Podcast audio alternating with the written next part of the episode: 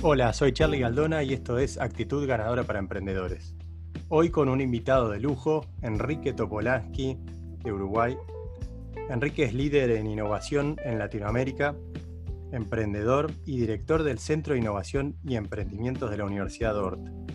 Buen día, Enrique, ¿cómo estás? Charlie, es un gusto estar aquí en tu programa Actitud Emprendedora, eh, así que hoy creo que vamos a tener una charla sumamente interesante. Sí, tenemos varias cosas en común y bueno, hemos tenido lindas charlas. Yo hablo de la actitud ganadora, vos hablas de la actitud emprendedora y, tienen un montón de cosas en común. O sea, es darle un empujón a la gente y empujarse a sí mismo, ¿no? A, romper los límites.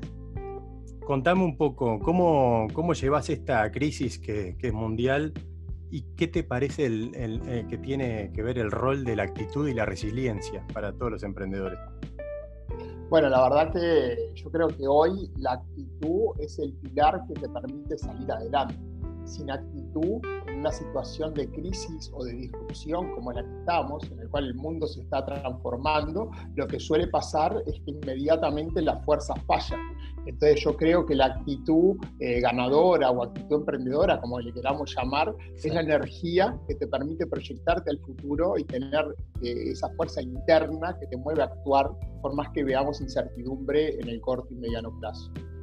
Sí, está perfecto, sí, totalmente de acuerdo contigo. Y el tema de la resiliencia también, o sea, hay gente que hoy por hoy está pasando por un momento muy complejo este, hay gente que de repente al revés está pasando por un momento de oportunidades. Este, hay empresas, startups digitales que, ven que, arranca y empiezan a tener mucha atracción. Pero bueno, es un momento para reflexionar un montón y, en, muchos casos también tener que agruparse, reagruparse y, rever la visión de la empresa, empezar a ver... Momento, es un momento de transformación. Cada vez que hay una disrupción y una crisis, eh, hay ganadores y perdedores. Y eh, gran parte de, digamos, de ganar o perder está en cómo nos paramos nosotros con nuestra actitud. Entonces, la capacidad de tener resiliencia y darse cuenta de que efectivamente hemos recibido un golpe, porque todos recibimos un golpe cuando te cambia la realidad y lo que estás acostumbrado a hacer y la realidad te saca de lo que son tus paradigmas. Entonces, es ahí en ese marco cuando las personas que vuelven a sus valores, vuelven a lo que a la fuerza interna que los moviliza, es lo que de alguna manera los proyecta, ¿no? Sí, totalmente de acuerdo, totalmente de acuerdo. Este, tenés que volver a, ver realmente, como decía Simon Sinek, probablemente lo, lo, usás mucho, ¿no? Pero digo, el por qué estamos haciendo esto. Em, empezás a hacerte esa pregunta de vuelta. A veces este, es importante tenerla en cuenta, pero en esto seguro la tenés que hacer. Sí, tal cual, porque lo, que suele pasar es que uno, en la medida que avanza, eh, sin querer, se va alejando muchas veces del foco. Entonces, en la medida que uno se aleja del foco y no frena por un instante a reflexionar para dónde quiere ir, eh, cada vez el propósito ese se va perdiendo. Entonces, este sacudón, de alguna manera, lo que hizo es que nos dijo, eh, ¿estás yendo por el camino correcto? Y ahí es donde yo creo que hay dos tipos de personas. O sea, básicamente todos ante una situación de cambio tenemos miedo.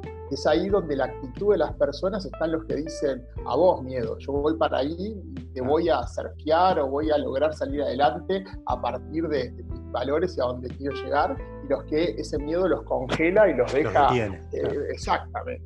Sí, sí, sí, sí, sí. Sí, totalmente de acuerdo. Lo, ves, ¿no? Lo, ves más allá de las oportunidades y, realidades concretas que tenga la gente. Hay gente que está en una realidad muy compleja y de todas formas dice, voy y voy. Este, me tengo que adaptar, de repente empiezo algo nuevo, no importa ya mismo. Pero, pero sí, hay gente que obviamente que, entra en un estado de depresión o no sé qué es, pero, pero lo, deja, lo deja estático paralizado. Contame eh, un poco de la actitud emprendedora de la que hablas. Cuando salís a contar, ¿qué, es una persona que tiene que tener actitud emprendedora? ¿Por qué un emprendedor tiene que tener esas características?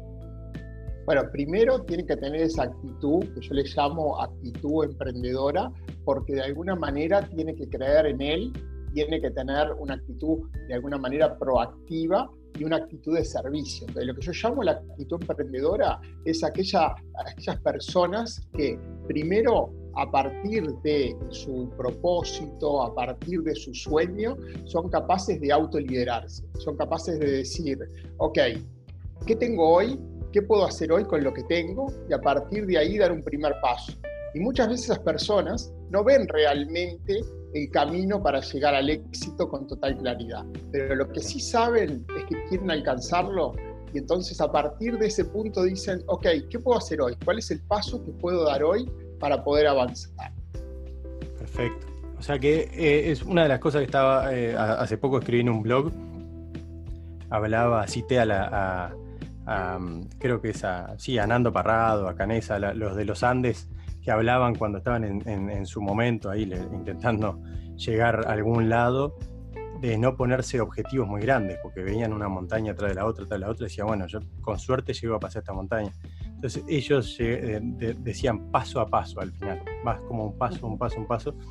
Muchas veces yo hablo de que hay que tener una visión más larga, ¿no? O sea, una visión en momentos normales, este, intentar proyectar una visión e ir adaptando en el camino pero bueno, obviamente esta situación en concreto te lleva a que tenés que ir hacia una visión de ultra corto plazo. O sea, mañana ver cómo vamos a ir haciendo. Igual tú tocaste un punto que me parece interesantísimo, que es diferenciar lo que es lo, operativo de lo estratégico. Entonces, muchas veces lo estratégico termina eh, paralizando porque se dan cuenta que no tienen todo lo que necesitan para cruzar esa cordillera o algo por el claro, Exacto. Entonces, ahí es donde está el operativo cuando vos decís, eh, si yo hago lo que muchas veces me enseñó el sistema, porque en la, en la, universidad sobre todo te enseñan a planificar a largo plazo, darte cuenta absolutamente todo lo que puede pasar, darse cuenta todos los recursos que necesito, y al final tenés una mochila tan grande, esa mochila no te deja avanzar. Entonces, yo creo que la actitud emprendedora pasa por soñar en grande, sin ningún lugar a duda. O sea, cuando tú hablaste de Parrado, Servino, ellos soñaban en grande, soñaban de que o salían por ellos o nadie los sacaba de las cordilleras. Había que sobrevivir, estaban, ya estaban muertos, había que sobrevivir. Ahí va. Entonces, el emprendedor tiene que soñar en grande, pero actuar paso a paso, actuar, no voy a decir en pequeño porque actúan con grandeza, pero decir, ok, yo sé que no tengo la plata para hacer el posicionamiento de la plataforma, pero lo que sí tengo es la capacidad de hackear el sistema a través de lo cual puedo hacer grow hacking y ser capaz de día a día ir ganando de a uno, de a dos, y por qué no que se reproduzca y una bola de Sí, sí, totalmente. Está perfecto. ¿Te parece, ahora que tocaste el tema de, la educación, ¿te parece que la educación necesita ayornarse, necesita un empujón de innovación? la educación universitaria a nivel empresarial, te digo. Toda, o sea, toda, toda. Desde los pilares hay que repensar la educación eh, de alguna manera, el sistema educativo fue pensado de manera excelente para una eh, disrupción eh, industrial, una segunda revolución industrial, donde se necesitaba cierta cantidad de gente y de alguna manera con ciertas competencias. Hoy las competencias que se necesitan en la cuarta disrupción digital que estamos viviendo son otras totalmente distintas están mucho más cercanas a las que desarrolla un gamer cuando juega en una plataforma o a un chico que se dedica a surfear internet buscando algo que le entretiene que, las habilidades que nos están dando. Entonces hay que repensar la educación sin ningún lugar a dudas.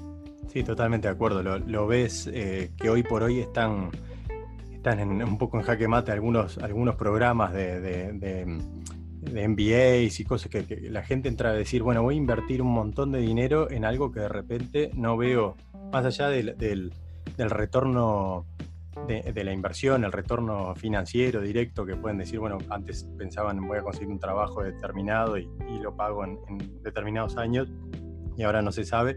Más allá de eso, eh, como que quedaron algunos programas un poco en el pasado, exacto, en, en una revolución lineal y, ahora en el mundo digital es totalmente distinto, o sea, es, más allá de la forma, ¿no?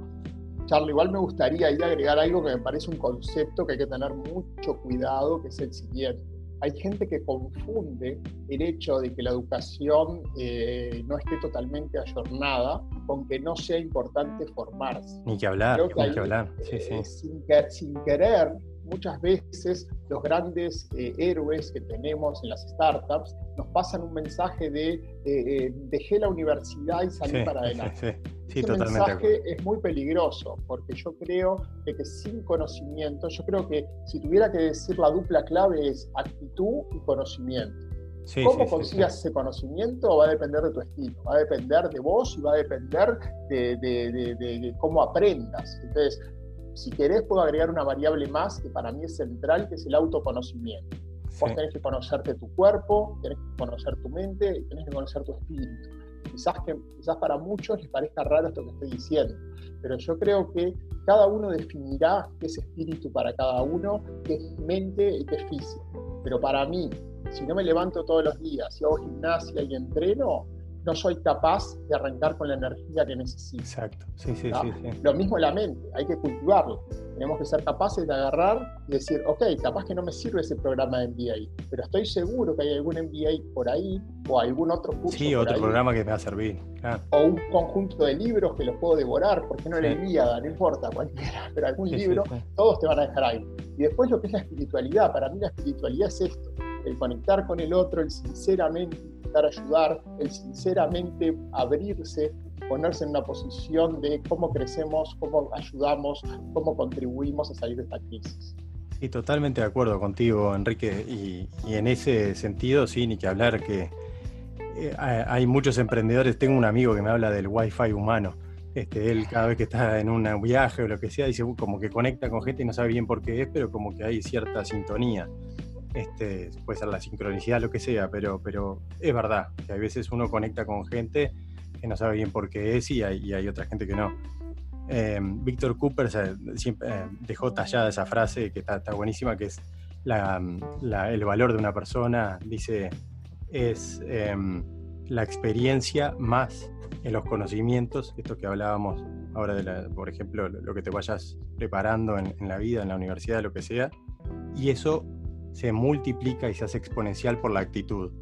Y a mí me encanta, cada vez que la veo esa frase digo, está buenísimo. O sea, no la inventó él, no sé de dónde la sacó, pero, pero está, está muy bueno, como que realmente necesitas ese combo. O sea, podés tener una actitud tremenda, pero si no tenés ni conocimiento ni experiencia, bueno, eso es una topadora. Este, y, al revés también, podés tener un montón de conocimientos y experiencia, pero con una actitud mala no, no, llegas a ningún lado. Este, a mí me gustó mucho eso, seguramente lo viste en alguna charla, hace, años que habla de eso, pero está súper interesante. Te quería preguntar, una de las cosas de las que hablo, yo tengo un, programita este, que hago los 13, las 13 mm, hábitos que potencia tu actitud ganadora y bueno, hablo de todo un poco. Uno de ellos es el hackearte a ti mismo generando una necesidad. Si no la tenés, si tenés una necesidad, bueno, anda por ella. Este, que, te ayude de motor. Pero si no la tenés, te digo, inventátela. Y en este caso ahora hay una necesidad. ¿Qué te parece? ¿Cómo funciona esta olla a presión que tienen los emprendedores en este momento como factor desequilibrante, como factor que te va a empujar sí o sí a accionar tu, tu, startup o lo que sea, que la empresa que ya de repente ya está funcionando hace mucho, hacia el mundo digital? Ahora sí, realmente necesitas estar en, totalmente involucrado en el mundo digital y si no lo hiciste, empezás ya mismo. ¿Qué te, parece? ¿Qué, pensamientos tenés al respecto? yo creo que los momentos de crisis son los momentos donde realmente se ve eh, las características de personalidad de ese líder emprendedor y de su equipo. Entonces, a partir de estos momentos de crisis es donde vemos las, las personas que crecen, crecen, crecen los que se derrumpan. Entonces, para, para no derrumbarte, yo creo que lo más importante es ser capaz de primero sanar uno mismo. Es decir, lo primero es decir, ok, yo voy a tener que liderar un equipo en nuevas condiciones. Si yo no vuelvo a firmar ese acuerdo con mi equipo, no me muestro nuevamente como capaz de estar adelante de la tormenta y ser capaz de impulsarlo, difícilmente pueda salir. Entonces lo primero que yo digo es, ¿cómo nos reinventamos? Nos reinventamos primero dando el ejemplo. Y dando el ejemplo es decir, ok, si no puedo salir de casa, ¿cómo hago para mostrarle a mi equipo de que yo estoy ahí 24/7 metiendo para adelante? O sea, si yo mismo no soy capaz de transmitir esa energía para mí mismo, menos la voy a pasar para los demás. Entonces, ese es el primer punto. A partir de que tú logras eso, hay que ser persistente. ¿Por qué? Porque todos sabemos de que un día uno puede levantarse más arriba, más abajo. Pero es ahí donde se ve la diferencia cuando decís, eh, hoy salgo, hoy doy ese paso y estar ahí adelante es lo que hace que todos los demás digan, eh, vamos porque el líder está lleno. Está perfecto, sí, sí, totalmente de acuerdo. Este, el, el tema de la consistencia, o sea, es algo, por ejemplo, yo personalmente no lo tengo. O sea, yo soy muy de, un, emprendedor de sprints, digo yo, porque voy, voy, voy, pero después me viene la bajada. Este, me, baja la, entonces, ahora me estoy entrenando a mí mismo hace unos años a ser maratonista, pero no, me, no, está en mi naturaleza. O sea, tenés que empujarte y, crearte algunos elementos que te ayuden. Este, la estructura te ayuda. Te voy a contar algo más, si me permitís, Charlie, muy sí, Sí, seguro, seguro. Que para mí es eh, la diferencia del mindset de pensar de adentro hacia afuera o de afuera hacia adentro. A ver, ¿qué quiero decir con esto? Eh, la gran mayoría de las personas que no tienen esta actitud de, emprender, de actitud proactiva, son personas que si tú decís qué es lo que los motiva día a día, voy a ser muy duro, esa propaganda que vieron en la tele que le dicen eh, tomar Coca-Cola, eh, andar de vacaciones. esas personas están impulsadas de afuera hacia adentro. Ven un estímulo y a partir de ese estímulo que ven, reaccionan y dicen, quiero eso. Entonces corren, corren, corren, corren para obtener eso. Pero lamentablemente el que vive de afuera hacia adentro, cuando llega ahí y consigue eso, es una sensación de vacío increíble. Ahora, si tú logras vivir de adentro hacia afuera, es decir, como tú dijiste, yo mismo encuentro qué es lo que quiero, por qué lo quiero, y a partir de que lo quiero, lo construyo, quizás llegues a ese lugar y te des cuenta que en realidad ahora querés otra cosa. Pero de todas maneras la sensación plena que uno siente cuando construyó algo de adentro hacia afuera es totalmente distinta que la sensación de vacío de la necesidad que de alguna manera uno la captó porque vio algo que, nos lo vendieron, por decir de una manera, y ahí se destruye. Ese es para mí el gran diferencial de mindset de un emprendedor a una persona que siempre va a ser llevada por la vida en piloto automático.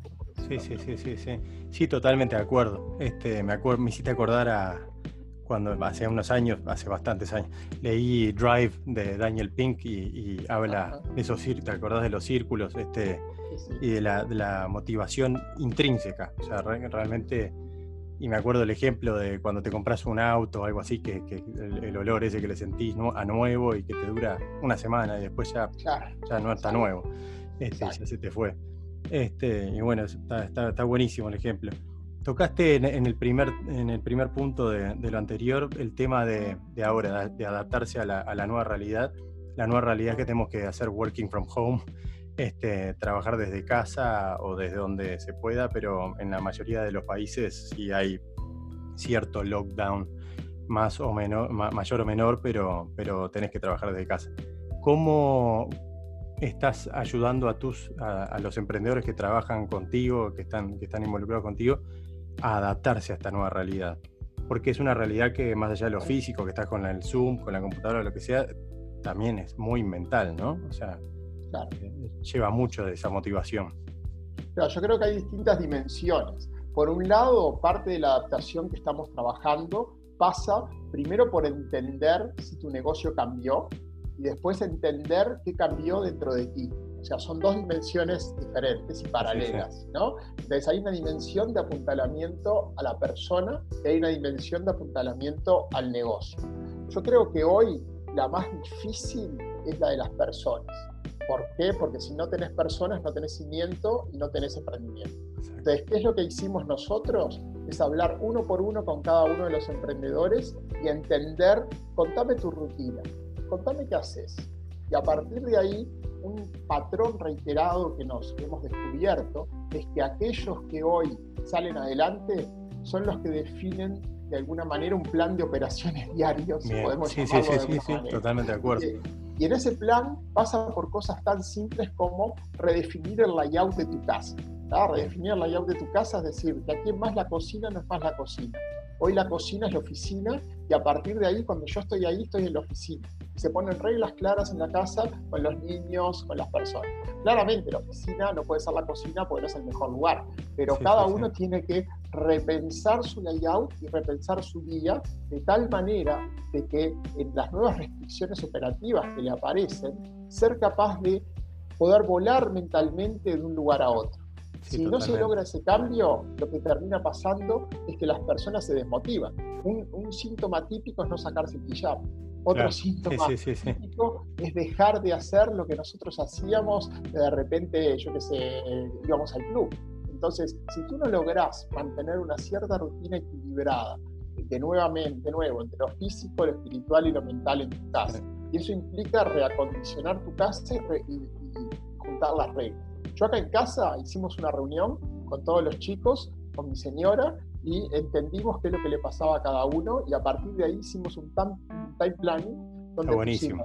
tareas de lunes para cada uno, tareas de martes, tareas de, y, esas pequeñas reglas que costaron obviamente llevarlas adelante, nos permitieron tener reglas de juego para la convivencia y para, para que no decaiga el estado de ánimo.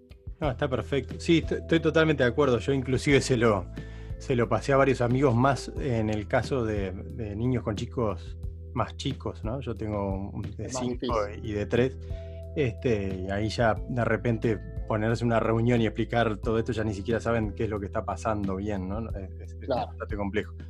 Pero sí armar una estructura. O sea, yo creo que en esto la estructura funciona. Entonces decir, bueno, a tal hora nos podemos hacer eh, tareas de, que mandan con la escuela, a tal hora hay una call con la escuela, este, a tal hora y dividirnos, ¿no? Con, con, la flaca, ella está concentrada acá en la oficina y bueno, cuando yo estoy, yo estoy acá, intentar estar focalizado en el momento que, podés. De repente te tenés que adaptar así.